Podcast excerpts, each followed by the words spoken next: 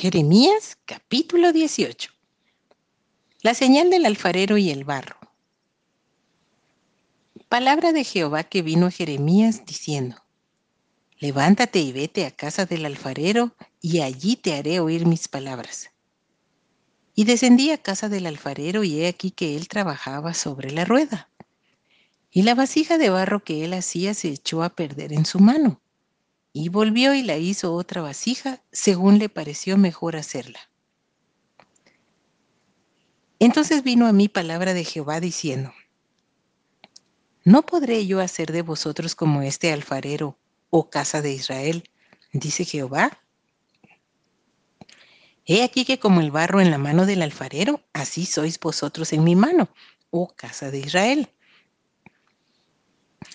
En un instante hablaré contra pueblos y contra reinos para arrancar y derribar y destruir. Pero si esos pueblos se convirtieren de su maldad contra la cual hablé, yo me arrepentiré del mal que había pensado hacerles. Y en un instante hablaré de la gente y del reino para edificar y para plantar pero si hiciere lo malo delante de mis ojos, no oyendo mi voz, me arrepentiré del bien que había determinado hacerle.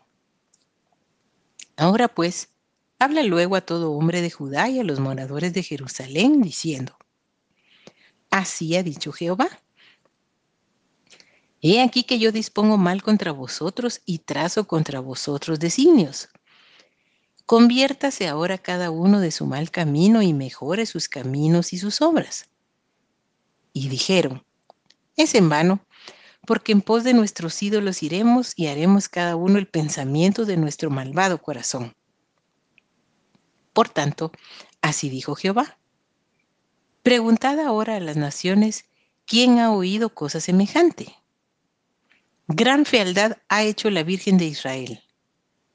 ¿Faltará la nieve del Líbano de la piedra del campo? ¿Faltarán las aguas frías que corren de lejanas tierras? Porque mi pueblo me ha olvidado, incensando a lo que es vanidad, y ha tropezado en sus caminos, en las sendas antiguas, para que camine por sendas y no por camino transitado, para poner su tierra en desolación, objeto de burla perpetua. Todo aquel que pasare por ella se asombrará y meneará la cabeza. Como viento solano los esparciré delante del enemigo. Les mostraré las espaldas y no el rostro en el día de su perdición. Conspiración del pueblo y oración de Jeremías. Y dijeron, venid y maquinemos contra Jeremías, porque la ley no faltará al sacerdote, ni el consejo al sabio, ni la palabra al profeta. Venid e irámoslo de lengua y no atendamos a ninguna de sus palabras. Oh Jehová, mira por mí y oye la voz de los que contienden conmigo. ¿Se da mal por bien para que hayan cavado hoyo a mi alma? Acuérdate que me puse delante de ti para hablar bien por ellos, para apartar de ellos tu ira.